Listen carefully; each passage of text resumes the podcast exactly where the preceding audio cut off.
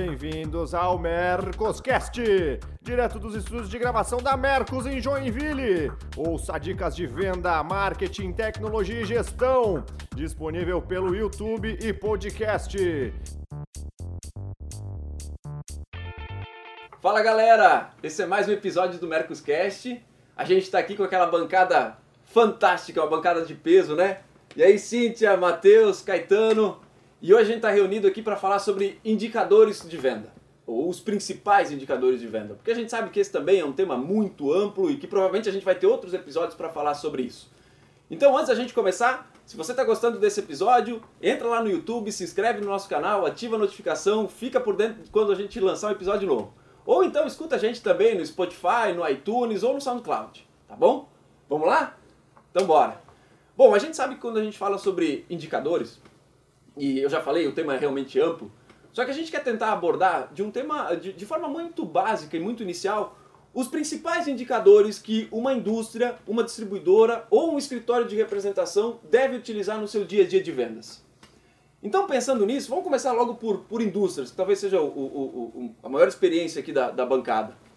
Gente, na opinião de vocês, vocês foram contratados hoje como gestores comerciais de uma, de uma indústria, que tipo de indicadores vocês vão se concentrar? O que, que vocês gostariam de ter na mão quando vocês sentarem lá naquela segunda-feira, primeiro dia da empresa? O que, que vocês gostariam de ter na mão? Posso começar aqui? Bora! É, a gente vem sofrendo transformações, né? Então, até pouco tempo atrás, se olhava-se muito para o volume né, dos produtos vendidos. É, sempre olhando outros indicadores, mas era o carro-chefe, né? Quantas peças, quantos produtos foram vendidos. E de, do ano passado, principalmente para cá, essa chave virou assim drasticamente. É a rentabilidade, ponto. Né? Então, assim, é, lógico, tem indicadores como o share, que é o espaço que você tem dentro do mercado, da tua marca, enfim, que sempre tem que se acompanhar, porque senão chega uma hora que a rentabilidade não existe, porque não tem um volume suficiente naturalmente. Mas se, se por alguma razão a gente precisar optar é, volume em detrimento de rentabilidade, o que, que, que, que se escolhe?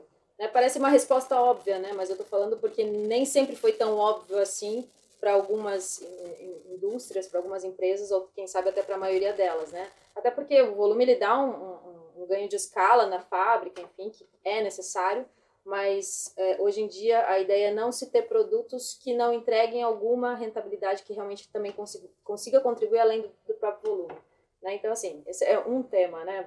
Vamos, vamos discorrendo aí, porque é, se pegar essa, essa, essa continuação, né, olhar para a última linha, né? Isso, é, isso daí é fundamental, né? Mas é, é realmente entendendo o, como ela acontece.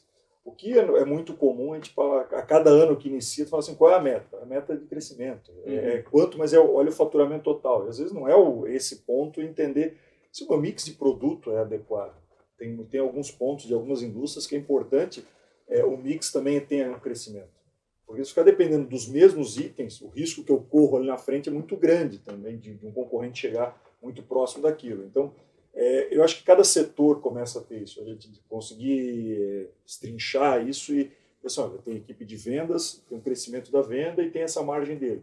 Você tem que a gente tem métricas, não, indicadores para o setor de desenvolvimento de produto. Assim, não é só criar, criar, criar. Não, tem que ter um resultado tem que começar a, a, mexer nesse, nesse número de, de produtos. Então, acho que cada setor tem, o sua, tem como ter indicador. Marketing. Ah, mas é promoção. Não. Ele tem que gerar um resultado em alguma ponta. Seja um pouco mais é, adiante, ou de curto, médio e longo prazo, a gente começar a enxergar que se o setor não tem uma medida, isso é meio Peter Drucker, né? o que não se mede não, não se controla, se gerencia. Então, é importante que cada setor tenha o seu. Sim. identificar e cada empresa também começa a trabalhar de uma forma diferente. Né? Só para só aprofundar e ver se eu entendi, Matheus, tu falou do, do, do, mix, né, de acompanhar o mix, eu, eu concordo também que esse é um indicador extremamente relevante. A tua ideia, nesse caso, é você conseguir acompanhar é, numa uma leitura crescente, numa, numa visão crescente, os produtos mais do mais vendido para o menos vendido, é nessa, é, né, do, ou enfim, da categoria, enfim, o, o, do mais vendido para menos vendido, é, alguma coisa vamos, nesse sentido? Vamos pegar assim por setor de, de moda, confecção, então, no caso. Bom, tem os produtos, talvez o mais básico, aquele, aquele produto X, né?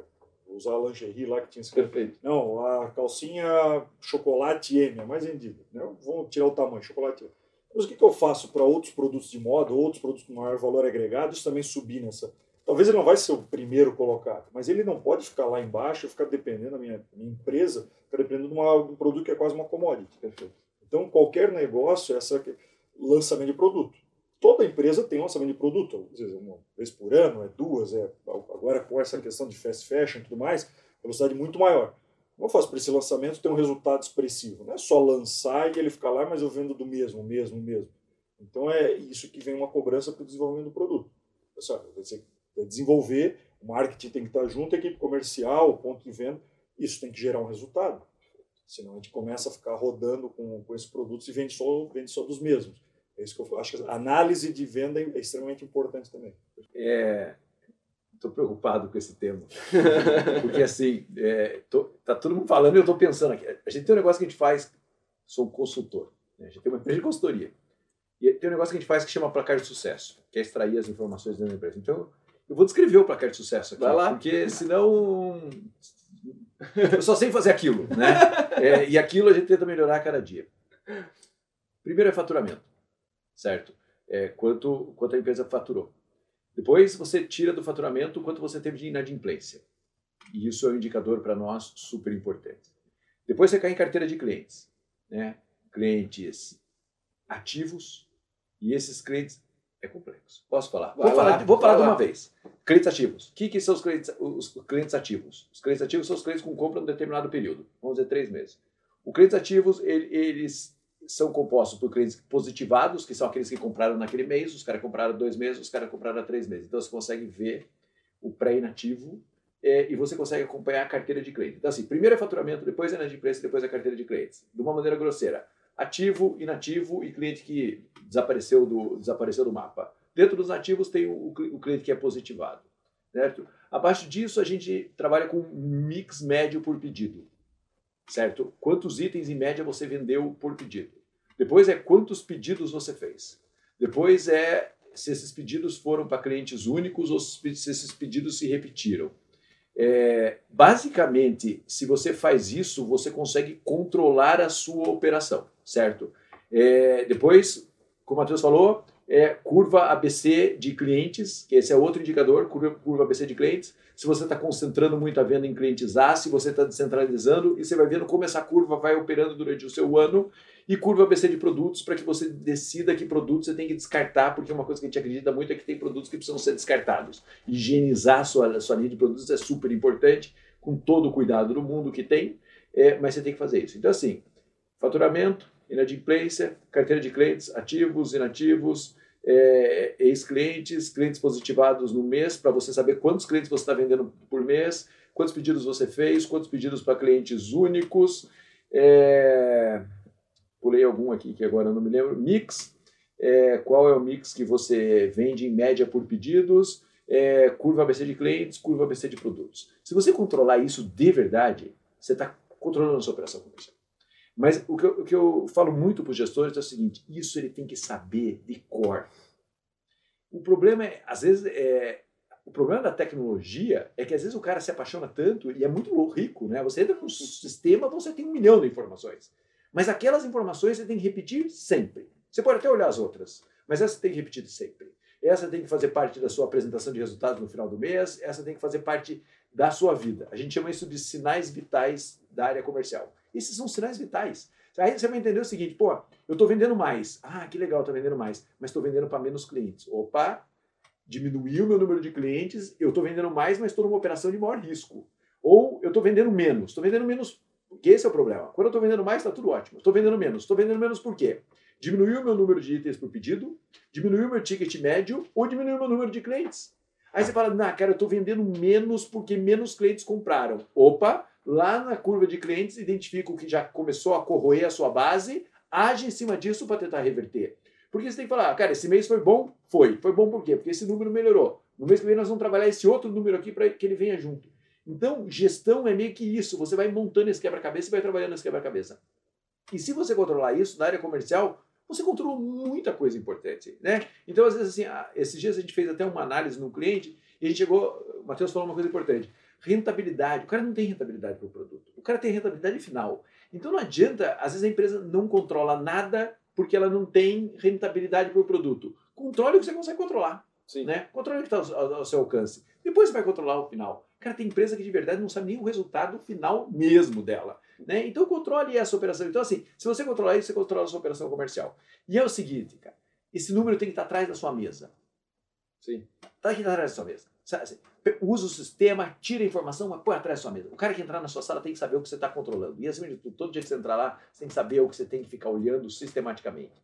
Se esse número não tiver um painel claro para você, você se perde. Então, olhe para isso daí, que você já fez um belíssimo trabalho. Já está 95% das empresas não controlam isso. Perfeito. É, é não, às vezes é, tem muito da empresa se apaixonar pelo produto, mas ela não sabe nem o que está rendendo aquilo dali. Sim. Ela se apa- não, é, bonito, mas é bonito, mas se ela não, não, te, não te der resultado, tem que ter essa oxigenação mesmo. Né? Isso daqui não funciona, até porque se eu colocar só produto novo ou só processo novo, é, vai matar algum outro lá. Eu vou aglomerando demais. Né? Produção, é claro, produção tem que ser mais, mais lean, então tem que tirar isso para colocar lançamentos. E isso faz parte do, do processo.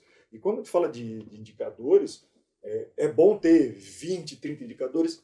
Olha, assim, deixa lá, mas é que eu falo assim, tenho lá, naquele momento que eu precisar aprofundar, mas faz assim, uma análise mais ou menos da, da, da floresta, não tem como olhar ela toda se eu estiver no chão.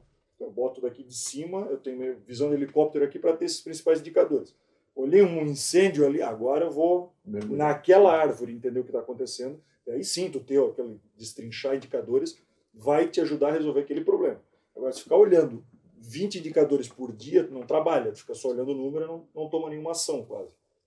Então, esses pontos que o Caetano colocou são fundamentais. Tem que entender isso. Depois a gente vai aprofundando, aí depois vai para o mercado, vai, vai realmente. Não pega lá share, que nem a share, falou, tudo é. mais. Mas tem que ter o grosso do negócio, tem que saber lá, lá de sempre para saber onde atacar. Senão realmente não sabe se o produto, o problema é produto, se o problema é mercado, é equipe comercial, é onde é que está o dinheiro, está no estoque, e a produção está. Esse é um, é um problema. Se você fala de indústria e não sabe a rentabilidade por produto, é, é muito preocupante, né? E como Sim. provavelmente a maioria não tem, como que você vai, vai falar, beleza, o- a calcinha chocolate vende mais? Isso é bom isso é ruim? Tem coisa que É. dá prejuízo e vender mais é pior, né? Exatamente. esse é Então, o assim, ponto. quem consegue ter e dar essa visibilidade pro, pro front, é, consegue também falar assim, ó, tem empresas que, enfim, cada um dá sua nomenclatura, esses caras aqui são os meus caras estrela, Star, X, enfim. Vocês precisam focar neles, às vezes eles estão lá no final da, da lista, né? Que Sim. se eu for só pro São mais os mais vendido, difíceis de vender. Normalmente são os mais difíceis de vender. Né? Os, os- normalmente são, né? Porque não são explorados. E né? também, E- também, e, também, Enfim, também. Até- se até por alguma ser- razão ele é mais rentável, ele também tem que ter algum atrativo, senão também tá, tá torto o É, que negócio. fala, adianta fazer ação de marketing naquele produto que é o mais vendido teu, às vezes. É isso. E aí aquele que te dá uma melhor margem, não, não trabalha absolutamente nada ele, É né, explora para os outros canais também saber. Isso que o Caetano colocou. Esse indicador também tem que estar claro para todo mundo. Isso tem que estar ali atrás, quem os outros setores enxergarem e saber daquilo. Só um gestor também ter essa informação, se não ser replicado, não se trabalhar bem, também não, não gera muito resultado. né? E vocês não têm noção da quantidade de gestor comercial que não sabe ciclo médio e ticket médio de pedido. É, e assim, é, muitos se, se, se usam. É claro, eu normalmente converso com gestores que são deficientes de informação. Né? É a minha realidade, então às vezes eu acabo projetando isso para todos, né? mas não é, eu sei que não é para todos, mas tem muitos. Por não ter informação, acabam buscando a Mercos justamente para encontrar isso. Mas esse é o tipo de informação que, mesmo sem sistema, mesmo que de maneira meio que empírica, juntando papel aqui e acolá, o gestor comercial tem que conseguir responder, cara. Ciclo médio e ticket médio de cada pedido. Porque, cara, não tem como, assim, ó. Se você baixar teu ciclo médio, tu a princípio deve conseguir tirar mais pedidos dentro do mês. Ótimo, fez um bom trabalho. Se tu aumentar teu ticket médio, poxa, com a mesma quantidade de venda, tu tá, mesma quantidade de pedidos, perdão, tu tá melhorando tua venda. São indicadores tão simplistas, tão pequenos de serem, de serem medidos, que causam tanto impacto para um gestor comercial que não saber de cor me assusta. E aí eu falo agora também como gestor comercial que sabe de cor, porque de vez em quando eu falo com o gestor comercial, diz, cara, qual que é o ticket médio dos pedidos? Depende. Ah, cara, não pode. Não, depende, depende, depende, depende da época do ano, depende, tá, mas me, me diz, É, é. né? Me diz, então explica, vai, vamos lá. É, não, é que vai também por segmento, época do ano. então, Cara, a tua, a tua operação não pode ser tão complexa assim, cara. Sabe, tipo, não, não tem tanta complexidade assim. Tenta aglutinar, porque pô, a analogia que tu fez da, da floresta é essa, sabe? Tipo, tu tem que conseguir olhar de longe. Se depende tanto, cara, tá gerenciando o quê? Tá gerenciando o caos, né? Tá gerenciando exceção e não gerenciando de fato o que precisa ser gerenciado.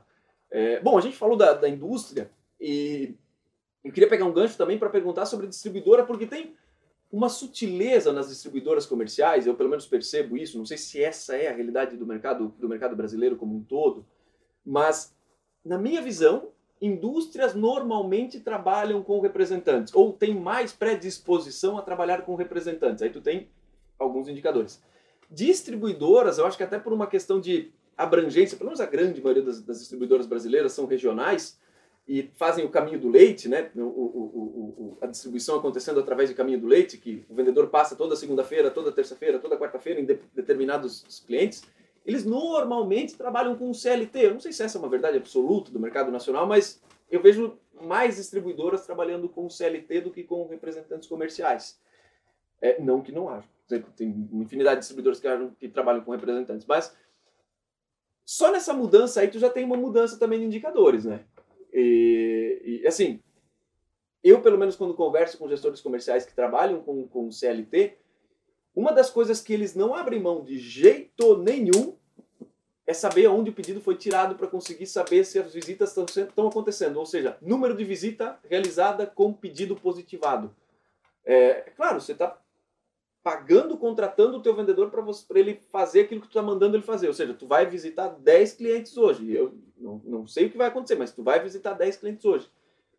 Esse gestor comercial, quando eu, quando, eu, quando eu pego ele chegando numa operação de distribuição, isso é uma das coisas muito latentes. É conseguir identificar se as visitas que precisam ser feitas estão sendo feitas. Isso é mais a minha realidade ou vocês percebem isso também no, quando, quando chegam a conversar com gestores comerciais de distribuidoras? Eu até, não, eu até não sei se o ponto que a gente coloca assim, e se o resultado também vai, vai empregar, porque se tu olhar um, um indicador desse, ah, mas eu tenho que fazer 10 hum. visitas por dia. 10 visitas dá retorno, se for uma visita que não tem um treinamento, que não está bem especificado, se não é o cliente certo, esse número também não pode trazer resultado nenhum. Sim. Então, às vezes é melhor atender, será que não é melhor atender melhor bem, 5, e aquilo dali ter retorno, ter tipo de médio atendido, posicionamento e tudo mais, e gerar faturamento que o 10. Mas tem, tem alguns cuidados também, alguns indicadores. Acho que é, é que para muita distribuidora, o diferencial é logística. E aí, com esse viés onde a logística é diferencial, eu entendo que indicadores que envolvam logística, presença e caminho acontecendo, talvez por isso essa inclinação por esse tipo de indicador de visita. E aí, sim, tem essa ideia de, de, de, de do número de visitas, mas também o número de visitas positivadas. E aí, uma das coisas que o advento da tecnologia traz, né? É, beleza, mas eu não quero só que ele me diga que ele visitou, eu quero saber do check-in. É, isso, isso é bastante recorrente. Não sei, Caetano, você tem alguma experiência que muda muita coisa quando você pega a distribuidora, cara? É, é a distribuidora é a indústria mais profissionalizada em termos de, de, de, área comercial, até porque ele só faz isso. Perfeito. Né?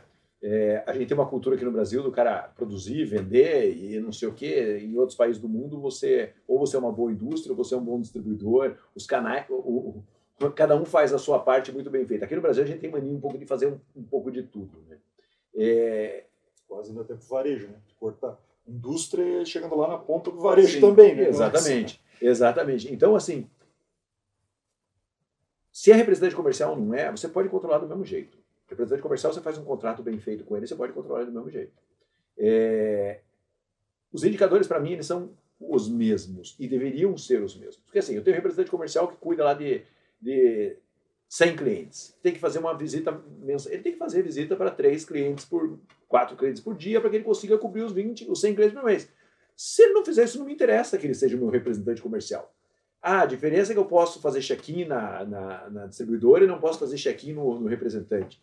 É, sim, a diferença é essa, né? E eu tenho um, eu acredito no check-in, eu entendo o check-in, mas eu sempre falo bem assim, o problema das empresas é que elas passam tempo controlando pessoas que elas sabem que não trabalham, né? É, o check-in não é importante para quem trabalha, é importante para quem não trabalha. Então você fica o tempo inteiro correndo atrás de quem não trabalha. Pô, é uma burrice sem fim, né? É uma coisa pré-histórica, né? Mas beleza, tem que fazer isso, porque senão quem não trabalha acha que não está sendo visto, aquela confusão toda.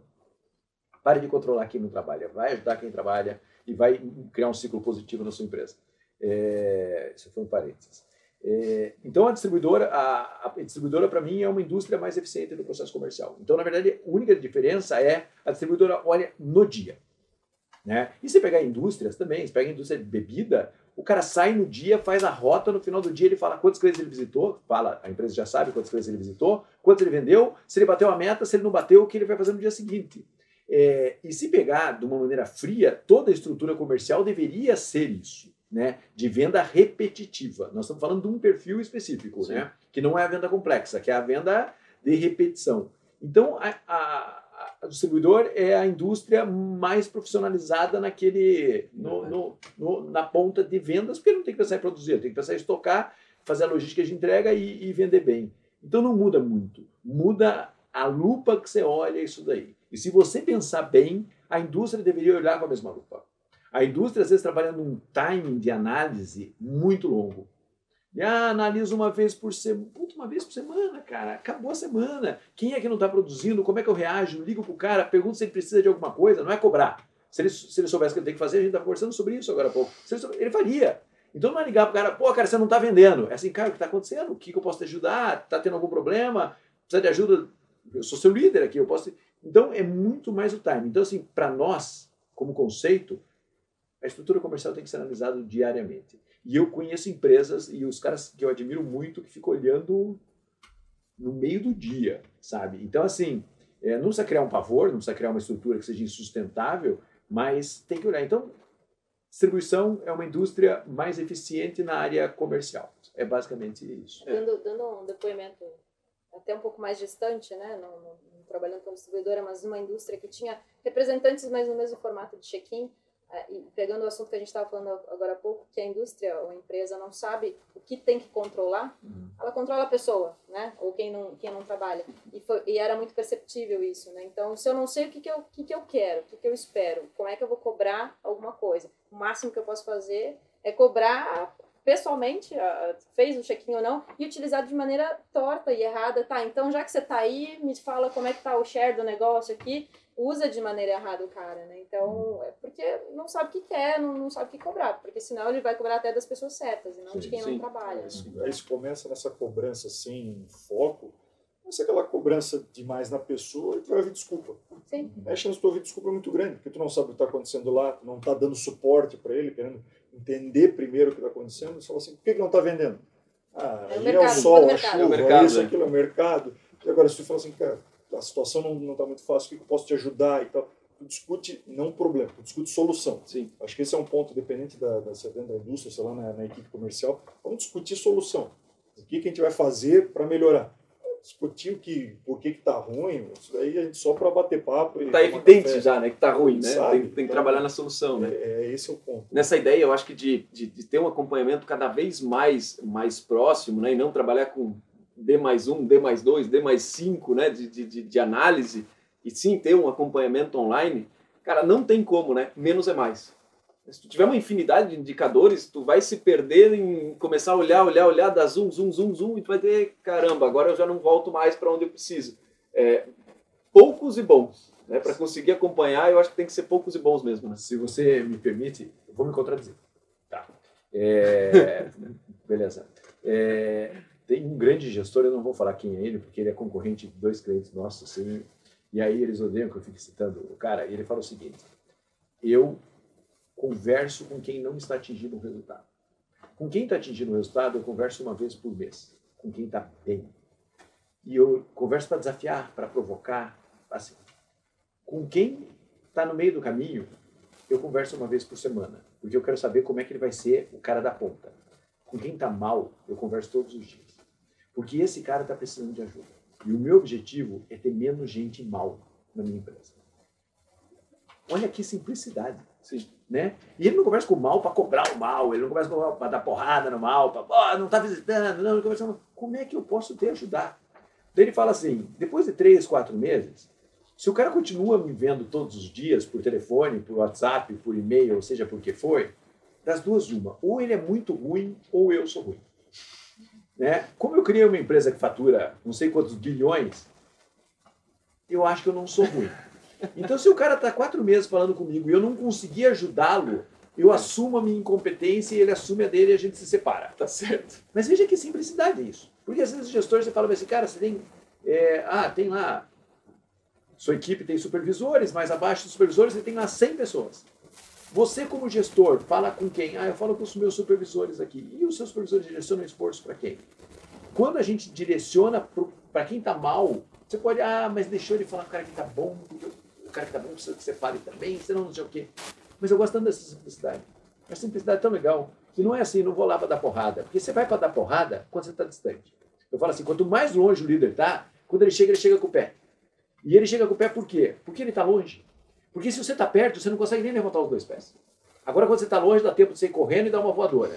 Quando você está perto, máximo dá uma cotoveladinha ali. Você não vai conseguir dar. Então, o líder, ele dá porrada porque ele está longe. Se ele estiver perto, ele vai dar menos. Então, é, simplicidade no processo de acompanhamento de indicador de performance, simplicidade na maneira de cobrar, sabe, define o público que você vai atingir, faz sua vida ficar mais fácil, cara, porque senão a vida fica difícil, você não sabe o que fazer com cada um dos públicos, vira uma grande corrigida. E a, é. gente, a gente falou sobre, sobre é, tanto indústria, distribuidora, e eu acho que esse conceito fica legal, porque no final das contas, essa análise que vocês fizeram, acaba que os, os indicadores e o que precisa ser visto para quem precisa vender, acaba que não muda muito. É, mas e para o representante comercial? É a mesma coisa? São os mesmos indicadores? Ou, ou tem alguma coisa diferente que o, o representante comercial deve se atentar? É, como, por exemplo, vem à minha, à, minha, à minha cabeça a questão de custos logísticos ou investimento feito para a conquista de um cliente. Eu sei que isso pode ser um pouquinho mais avançado do que é, é, envolve uma, uma, uma, gestão de indicadores maior e tudo mais, mas a gente já falou muito sobre indicadores de venda, né? Ticket, mix e pá, pá, pá, pá, e acaba que com a analogia que a gente fez entre indústrias, distribuidoras, eu entendo que lá pelas tantas ela chega também na, na, no escritório de representação. Só que o escritório de representação tem um negócio que, que os outros não têm, que é uma relação direta entre o investimento dele feito versus o pedido tirado. É, talvez até mais enraigada do que com, com, com, os outros. Eu não sei, a minha, a minha, a minha leitura é, é essa? Como é que vocês veem isso, gente? Eu, eu usaria mesmo, assim, o resultado todo mundo vai ter, última linha. Então ele tem, ele tem que dar lucro. O representante comercial, o escritório comercial, ele tem que dar lucro. Ele tem que fazer a conta da rentabilidade dele. O que, que é hoje fazer uma boa rota do que eu ir até um ponto perdido, né? Sim. Vou a tal cliente, vou em tal região. A parte de estudar, né? Se eu tenho esses clientes aqui, o que eu consigo já agendar, o que eu consigo estar próximo, não perder viagem. Todos esses processos dele vão dar um resultado melhor no, no final. Acho que essa conta mudam indicadores um ou outro, mas ele tem que dar lucro. Então ele tem que entender onde estão essas despesas também e, onde ele, e como ele consegue melhorar esse ticket médio e aumentar o faturamento dele. Acho que mudam detalhes, mas no fim, assim, aumenta a receita e, e diminui o custo. É meio padrão isso para qualquer negócio. É um indicador de despesa, né? Pelas é. tantas, né? No fim das contas, é conseguir aglutinar o quanto a gente está investindo, né? Para o representante é isso, né? né? A despesa, nesse caso, é um investimento no, um indicador que, que tem tem que se ter para todas as áreas de vendas, mas acho que no nosso caso o representante é mais evidente, é a inadimplência também, né? Que aí depende de como que é feito o contrato com o cara. Às vezes ele só recebe depois que conclui o pagamento, enfim, mas tem alguns contratos que não necessariamente.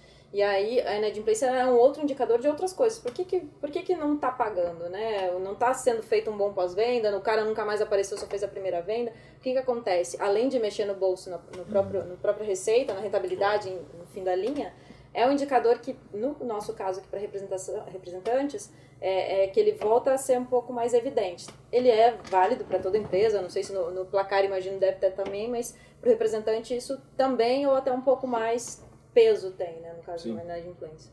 Eu gravei e estava no placar sim. Então. Tava, tava. é, que tinha indicador que reveu o podcast. O, o, eu sempre pergunto quando vou na palestra para representante, assim, quanto custa cada visita que você faz? E ele já não responde essa pergunta. Né? E aí eu falo, vamos fazer a conta. Porque quando ele faz a conta de quanto custa cada visita, ele começa a entender que vender mix não é a opção. Se não vender mix, ele não ganha dinheiro. Né? E ele vai chegar, dependendo, se eu falar uma média aí no Brasil, custa 60 reais cada visita. 60 reais cada visita significa que se você tirar 3, 4% de comissão, você sabe quanto você tem que vender para pagar a visita. Né? O grande custo hoje do representante comercial, é, na média, ele é a logística. Né? É, e ele calcula geralmente quanto custa a manutenção do carro, não sei o que. Ele esquece que o carro na mão do representante comercial deprecia entre 25% e 30% ao ano.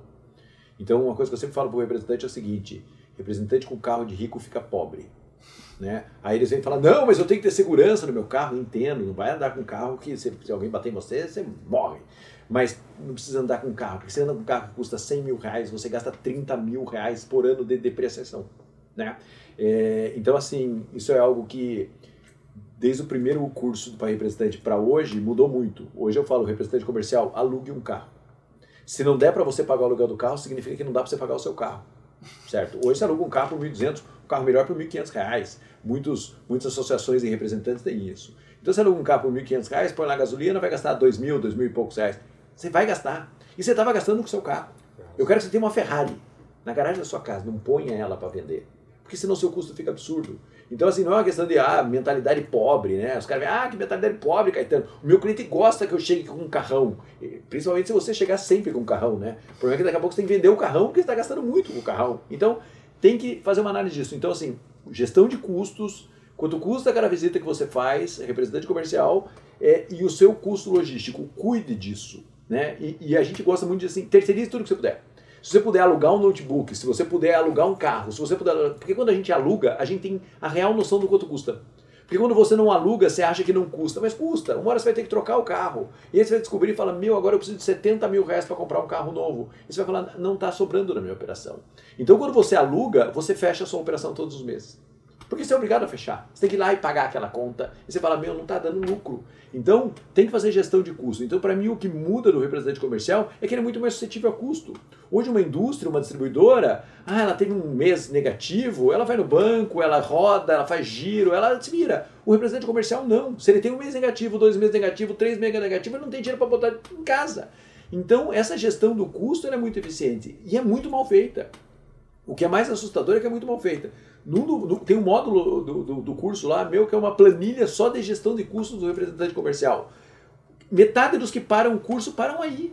Porque o cara tem um ataque, fala, meu Deus do céu, eu gasto muito mais do que eu imaginava que gastava, eu tenho uma região muito maior do que eu tinha, que eu achava que eu podia, eu tenho uma região maior que eu posso ter, Sim. eu acho que aquele cliente lá longe que fatura um monte e me dá lucro e não me dá lucro, então é, ele sofre muito nesse processo. Então, a gestão de custo do representante é uma questão de sobrevivência do representante comercial. Né? Então hoje você aluga um carro e você tem um custo claro, você aluga um computador e tem um custo claro, enfim, faça a conta de verdade. É, o que acontece muito é isso, ele quer, ele quer às vezes abrir a região, ter região maior ou ter mais, ter mais malas, né? ter mais empresas, mais pastas, em vez de olhar esse custo. E hoje com questão de, de inovação, de tudo mais, assim, tem o aluguel, tem a questão do que, que ele pode estar tá passando e gerando pontuação para essa pontuação gerar um outro benefício para ele.